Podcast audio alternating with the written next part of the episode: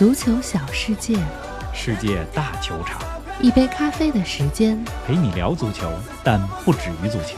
卡塔尔世界杯，我们在现场。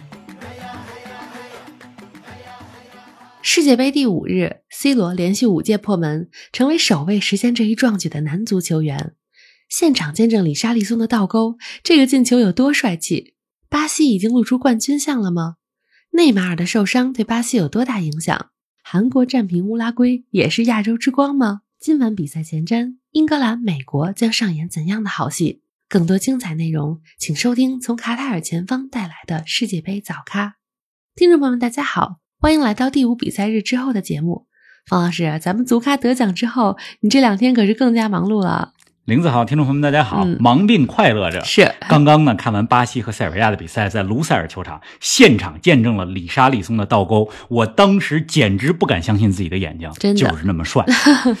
如你所说啊，这两天确实挺忙的。嗯，昨天呢，咱们足咖拿了个奖，今天呢，就有个印度的电台啊，让采访我，让我啊讲一讲这个亚洲足球，包括咱们足咖的历程，我就给他们讲了讲。嗯，这次的世界杯之行啊，既是我走向世界杯，也是足咖走向世界，所以这种有这种机会，咱们还得去啊，是啊，是吧？不过呢，今天忙里偷闲儿，我呢在卡塔尔的街头和身穿巴西队队服的小孩踢了会儿球。哟，我问这小孩说：“你们家在哪儿啊？”人指了指背后那大房子，我一看豪宅呀、哎呦，富豪国果然名不虚传啊！咱们赶紧来说说昨晚今晨的比赛吧。虽然你去的是巴西和塞尔维亚这场，但咱们还是得先说说 C 罗的个人成就，连续五届世界杯破门啊！实现这一成就的难度有多大呢？这个成就难度非常大。嗯你想，五届世界杯什么概念？就是连着五届世界杯就是十六年。是啊，你保持这么长时间的竞技状态，背后是极强的自律，对吧？无论说 C 罗有怎么样的争议，大家喜欢他还是不喜欢他，但是 C 罗是传奇，这一点不容争议。是的，作为球员来讲，他是一个伟大的球员，嗯，连续五届世界杯进球，你想一想，你得满足多少个条件，对呀、是吧？？二十一岁到三十七岁之间，十六年五届世界杯，年轻的时候你得有出场的机会，没错年纪大了你也得有出场的机会嗯，而且这个国家呢也得连续五届进世界杯，真的是缺一不可。而且呢，作为这名运动员，你还不能受伤。是的，作为这些条件都满足了，在每一届世界杯都进球，这个难度有多大？大家想一想。确实是，今天葡萄牙三比二战胜加纳的比赛，C 罗制造的点球，这个点球你就能看出来，就制造点球的过程中，C 罗和加纳的后卫就是身体的对抗，他的身体是不吃亏的，嗯，抢先占据了身位，是也就是说明什么呀？训练到位啊。没错，而且呢，这个点球，说实话，C 罗也是提前伸脚，提前卡住身位，很有经验这说明什么呢？经验。是这个比赛结束之后啊，我就看我们的那个球迷大使群里边儿有一个球迷，他截了一段转播的录像，嗯这个录像上就是我们葡萄牙球迷大使，他看到 C 罗进球以后，看到葡萄牙赢球之后，真的是用手抹自己的眼泪，哎，就是那么激动，是一个六十岁的老人啊，嗯是吧？电视转播的画面交代的非常的清楚，就是如果你看到电视转播上一位六十岁左右戴着葡萄牙传统帽子的老球迷激动的流泪，那就是我的朋友，葡萄牙的朋友。是。哎呀，这个嗯 C 罗是第一位达成这一伟大成就男足运动员。为什么说是男足运动员呢？因为有两位女足运动员在五届的不同的世界杯赛上有过进球，巴西的马塔，还有加拿大的辛克莱尔。啊，那么巴西的马塔呢？就这两位，巴西的马塔呢是连续五届，就是和 C 罗一样，五届进球，而且连续五届。希望 C 罗在这届世界杯上能在淘汰赛上多进几个吧。是啊因为毕竟对吧，他的世界杯进球来自于小组赛。咱们看一下葡萄牙今年能走多远、嗯 c 罗在淘汰赛当中会不会进球？嗯期待一下。哎，葡萄牙三比二战胜加纳啊，那怎么评价葡萄牙队的整场表现呢？这场比赛，我觉得葡萄牙队可以打七分或者八分吧。嗯怎么说？葡萄牙的后两个进球，必费的进攻核心作用发挥的非常的明显。之前咱们节目里边我就跟大家说过，就是说葡萄牙的进攻体系一定要围绕着必费打，是的是，吧？而且今天呢，莱奥替补出场之后，作用非常明显。菲利克斯也建功了，打进了葡萄牙队的第二个球。而且那个球我看的时候，我觉得特别有意思，就是他他没传 C 罗，自己射了，而且呢，把球打进，非常的精彩。嗯，但是今天的这场比赛，我觉得葡萄牙防守上还是有漏洞的。嗯从比分大家能看出来，没错，丢了两个球嘛。第一个丢球是葡萄牙的防守右侧肋部出了问题，让加纳在加纳的进攻左路是吧有一个进攻的机会，是的把球打进了。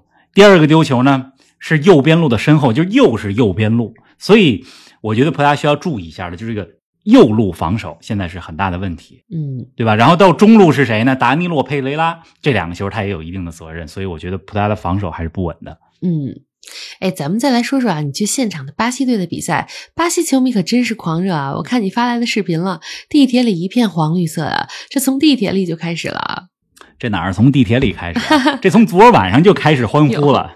哎呀，我这拍了不少视频，今天拍了好多视频都是巴西球迷在场外还有场里边儿欢呼的这个视频。我觉得嗯巴西真的不愧为足球王国，不仅球踢得好、踢得漂亮、踢得美丽，球迷也是无比的专业、无比的狂热。没得说，我呢，把这个我在场外拍的视频都放到咱们各大平台的视频号上了。嗯，场内也有，但是呢，因为场内的这些啊，在公众平台发不合适，是，对吧？还涉及到转播的版权。嗯我觉得呢，就是咱们放在私聊群里，对吧？一块聊着一块看，这个没有问题。是啊、回头呢，我把一些场内的视频放在咱们的 V 加群里边，可以。也欢迎大家呢，在有资源的情况下注册成为我们的 V 加会员。嗯，哎，咱们来说说巴西球迷啊。咱们说巴西球迷啊，不如听巴西球迷。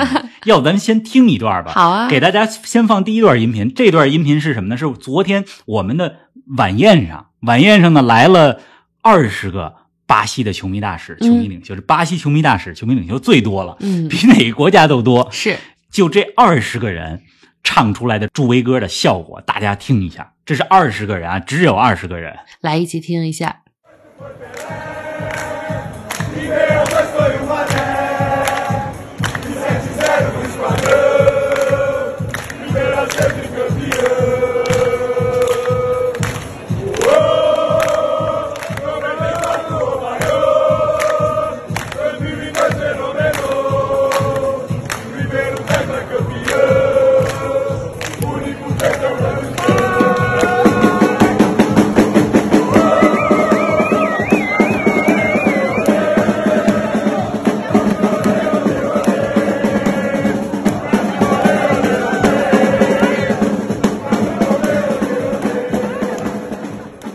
家听听，是吧？这是巴西传统的助威歌。嗯，接下来呢，我再给大家放一段，这段是在今天场里边录的，就是您听一听现场是什么效果。就是今天巴西球迷和塞尔维亚球迷的对比，就数量的对比，大概是五比一，就是巴西球迷是五，塞尔维亚球迷是一。当然，这个也可以理解，巴西人口多，塞尔维亚毕竟人口没有法办法跟巴西比嘛。就巴西的球迷非常狂热，不仅有巴西本土的球迷，还有其他国家穿着巴西队队服或者穿着巴西队标志的这个呃球迷，比如说今天我穿的就是巴西。嗯 咱们来听一下第二段，就是现场的这个音频，您来听一听。好的，咱们再来感受一下现场的气氛。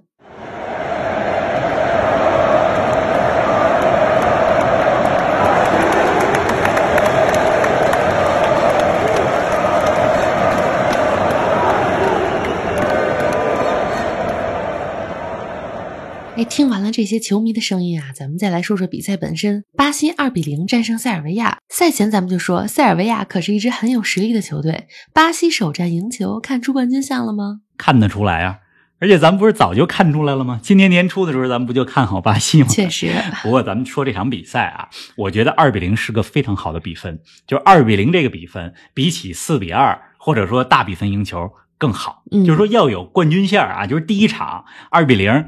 一比零这种其实是特别好的比是分，而且今天巴西的对手塞尔维亚，之前咱们给大家讲过，嗯，是一支中等强队啊，塞尔维亚。在这种情况下，巴西能够二比零赢球，拿到三分，也是非常非常棒的。当然了，这场比赛巴西最大的损失是什么呢？就是内马尔伤了。哎，太可惜了。内马尔伤了，对巴西的影响，一会儿咱们再来说吧，嗯对吧？这个巴西队这场比赛从技战术的角度来讲，踢得非常的沉稳和自信。上半场打不开局面，有一段呢就是僵局的这种状态。那塞尔维亚的防守其实防得非常不错，结构感很强，而且呢斗志很勇猛。那下半场回来之后，巴西队其实是有调整和变化的。比如说，你看下半场，巴西队加强了一些远射，嗯，因为塞尔维亚非常的紧凑啊，你在这种情况下，你就要打一打远射。巴西队加强了远射，而且在边路和内部的配合节奏更快了，就传导的节奏变得更快了，机会也就出来了。是啊，李莎利松在这场比赛当中梅开二度，倒钩球太漂亮了，哎真的太帅了。没错，我很我很少说太帅了这个词儿，真的是对吧？而且那个球难度很大，维尼修斯从左路传过来，就是李莎利松得第一下第一个 touch，第一下触球得到位，你才能做出倒钩的动作，是的，把球打进。今天呢，咱们节目的海报，呃，其实是咱们其实聊两个话题，一个是 C 罗，一个是李沙利松。嗯。但是对不住 C 罗的球迷，我们必须得放李沙利松的 倒钩太那张图作为我们的海报，是的。因为太精彩了，嗯。而且这两个进球都和维尼修斯有直接的关系。嗯，对吧？这是进攻端。那防守方面呢？其实巴西队防守很稳。之前我还比较担心，就是巴西的左右两个边后卫可能是他们的软肋，以及巴西的后防线年龄比较大，最年轻的是二十八岁的马尔基尼奥斯。但从今天来看，巴西后防线还是非常稳的。没错。您正在收听的是《足球咖啡馆》，一杯咖啡的时间陪你聊足球，但不止于足球。我们现已推出 V 加粉丝订阅计划，微博搜索“足球咖啡馆”，成为 V 加会员，尽享五大专属福利：观看来自世界杯现场的专属视频，加入粉丝群与冯老师聊球，云喝一杯新鲜调制的零子咖啡，尽在足球咖啡馆 V 加计划。十一月至十二月，我们将在英超和世界杯现场。现在成为 V 加会员，抢先观看独家内容哟！哎，内马尔受伤下场之后啊，镜头捕捉到了他在替补席流泪了。方老师啊，如果内马尔不能打之后的比赛，对巴西有多大影响呢？内马尔如果不能打的话，对巴西队来讲是一个灾难性的影响。嗯因为尽管巴西队很强，二十六名球员，对吧？每一名球员都是个顶个，是，但是内马尔对巴西的作用是不一样的。你可以看到巴西的很多的机会，在现场能够看出来啊，巴西很多空间、很多空单怎么出来的呢？是内马尔连续带球，他的晃动，他连过一两个人，这么样把空间给扯出来的。所以我觉得内马尔的伤病真的是现在巴西最大的敌人。最揪心的事儿。嗯，巴西最大的敌人不是别的对手，就是内马尔的伤病。确实，哎，希看看吧，好像还没有完全检查完，对吧？嗯咱们希望内马尔期待一下呃至少不会缺席所有的比赛。对啊，啊，嗯，哎，韩国零比零战平乌拉圭，所有亚洲球队都亮相了。算上澳大利亚的话，六支球队两胜一平三负，还真的不赖啊。怎么评价最后亮相的韩国队表现呢？韩国战平乌拉圭，我觉得呢，虽然没有沙特、日本那么耀眼，但是呢，韩国平局平的是乌拉圭啊，嗯，这也可以被称为是亚洲之光。是乌拉圭这支球队实力很强，今天这首发阵容一出，我看乌拉圭这简直就是八强水平。真的是，老将有经验丰富的戈丁、苏亚雷嗯斯，还替补上场了卡瓦尼，对吧？年轻的球员有巴尔韦德、努涅斯。韩国拿一分，而且呢，这场比赛中韩国其实有几次好机会，但是没有没有抓住啊。嗯，咱们说防守方面，韩国能防住乌拉圭三大前锋的轮流攻击，苏亚雷斯、努涅斯，对吧？再加上替补上来的卡瓦尼，很不容易啊了。我觉得防线是非常不容易，嗯挺稳的。嗯，这场比赛啊，就是乌拉圭的努涅斯，其实我挺期待看看他能不能在世界杯的舞台上再次证明一下自己。努涅斯有一个球在左边路突破，生吃金民哉啊！那球生吃的真好，就突破的真好。可惜最后传球的时候有点毒，嗯就是这是努涅斯的老毛病，没早传，你 早传出去，可能这球就进了。嗯，再说呢，就是乌拉圭这边的巴尔韦德，这赛季在皇马远射进多少球了？对呀、对吧？进球人家就进远射，真不是吹的。这场比赛有一脚远射打在了横梁立柱上吧？是。咱们再来说说昨天最早进行的一场比赛啊，瑞士一比零战胜了喀麦隆。瑞士队在世界杯、欧洲杯这种大赛上的表现啊，真的是相当稳定。非常稳定，就是大赛的这种小组赛，你可以相信瑞士。这场比赛呢，啊，咱们就说一点嘛，就是进球的恩博洛，嗯他在进球之后呢，就是没有庆祝，为什么呢？因为他出生在喀麦隆，啊然后代表的呢是瑞士队。其实为什么想说这一点呢？就是我个人认为啊，就在各种进球之后的庆祝方式里边，我觉得最酷的一种方式是什么呢？就是不庆祝，是吧？让 有个性，现场观众都以为这球越位了似的，好像、嗯好像他知道这球不算似的，就是那种感觉。然后一会儿你看其他的队员都拥上来嗯来帮他庆祝，就是这种特别不一样。样。是，哎，哎，这届世界杯啊，前十六场比赛已经有四场比赛打成零比零了，还挺多的。你觉得有什么特殊原因吗？我觉得没什么特殊原因吧，嗯，肯定不是因为天气的原因了。因为卡塔尔虽然很热，嗯但是我跟你说啊，这体育场里边挺凉快的，是而且呢，早晚温差比较大，就是晚上到十二点多，比如我看完球的时候，就尤其在体育场里边，到下半场的时候觉得特别凉，嗯就是有两天我没有经验啊，穿着短袖都把我都快把我冻坏了，所以我今天买了一个外套，是，哎，所以这个天气绝对不是原因。我觉得可能零比零多就是巧合吧。嗯零比零的比赛不一定不好看，有些比赛质量挺高的，比如突尼斯和丹麦的比赛，包括今天乌拉圭、韩国的比赛，对吧？当然了，大家这个吐槽零比零也是可以理解，大家都爱看进球嘛，尤其是平时不太看球，然后四年一届看世界杯的这些球迷，对呀、看个世界杯想多看点儿。那肯定爱看进球嘛，是这完全可以理解。嗯，哎，不知不觉啊，世界杯即将到来第六个比赛日了。目前全部球队都亮相过一遍了。如果选三支最让你眼前一亮的球队是哪些呢？哎，我发现你这问题有问的有水平啊，因为为什么呢？三，你问的是三支，因为有两支肯定是沙特和日本嘛，对啊对吧？因为沙特战胜了阿根廷，日本战胜了德国。如果再选一个的话，我觉得是美国队。嗯，美国队虽然我不觉得美国队一定小组出线，但是美国队一比一战平威尔士的比赛，上半场踢的是真是好，嗯就把威尔士压的有点喘不过气来。因为我的坐在的看台就是在美国队的进攻端，所以我觉得你要说选第三支球队，美国队的上半场吧，咱们不知道能不能这么选啊。可以。哎，今晚凌晨啊就要开始小组赛第二轮了。四场比赛，A 组当中首轮输球的两支球队卡塔尔和塞内加尔将为保留出线希望而战，首轮赢球的荷兰和厄瓜多尔将直接对话。B 组当中，威尔士对伊朗，英格兰对美国。方老师，你去哪场啊？明天我一天双赛，两场球，够累的啊是。吧？前几天都是一天一场球，明天一天两场。先去卡塔尔和塞内加尔。嗯为什么去这场比赛呢？因为想看看非洲冠军塞内加尔的表现，我也想看看库利巴利、门迪，对吧？这些球员。嗯，那么塞内加尔第一场虽然零比二输给了荷兰队，但是踢得挺顽强，而且这是一支靠整体的球队，是想看看他们。另外呢，卡塔尔这边。第一场揭幕战输给了厄瓜多尔，我觉得他们实力没发挥出来，不像亚洲杯冠军的水平，嗯所以明天呢也想看看卡塔尔是不是有进步。嗯，另外还会去一场焦点战，英格兰对美国。这场比赛呢，刚才也跟大家说了，就是美国队第一场上半场表现的真棒，那英格兰更不用说了，六比二战胜伊朗，而且实力在那儿，对吧？为什么看美国对英格兰？那就这组特别有意思，嗯英格兰、美国、伊朗，再加上威尔士几个球队之间。都有故事，没错要么是球队之间有故事，要么是所谓的国家之间 有故事。虽然英格兰和威尔士都属于英国哈，但是是两支不同的球队，没错所以看看嘛，因为英格兰和美国就有独立战争的事儿嘛，对吧？看看看看球场上，英格兰和美国明天比赛怎么样？我觉得，呃，英格兰取胜问题不大。嗯，哎呦，我还以为你要去荷兰的比赛呢。嗯，荷兰咱不是说了吗？留到后边儿。荷兰和厄瓜多尔，对吧？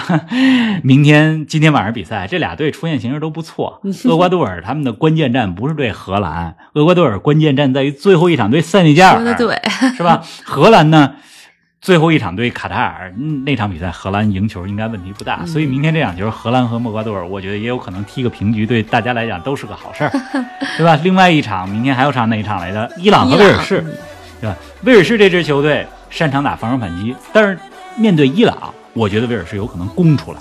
威尔士只要一攻出来，有可能正中伊朗下怀。啊，哎呀，好了，冯老师，快早点休息吧，咱们明儿还一天双赛呢。明天一天双赛啊，我这体验一下一天双赛是什么感觉？嗯这一天一赛，我这每天的步数都两万步以上了，是看明天多少步吧。好啊行，咱们明儿见。明天不见不散。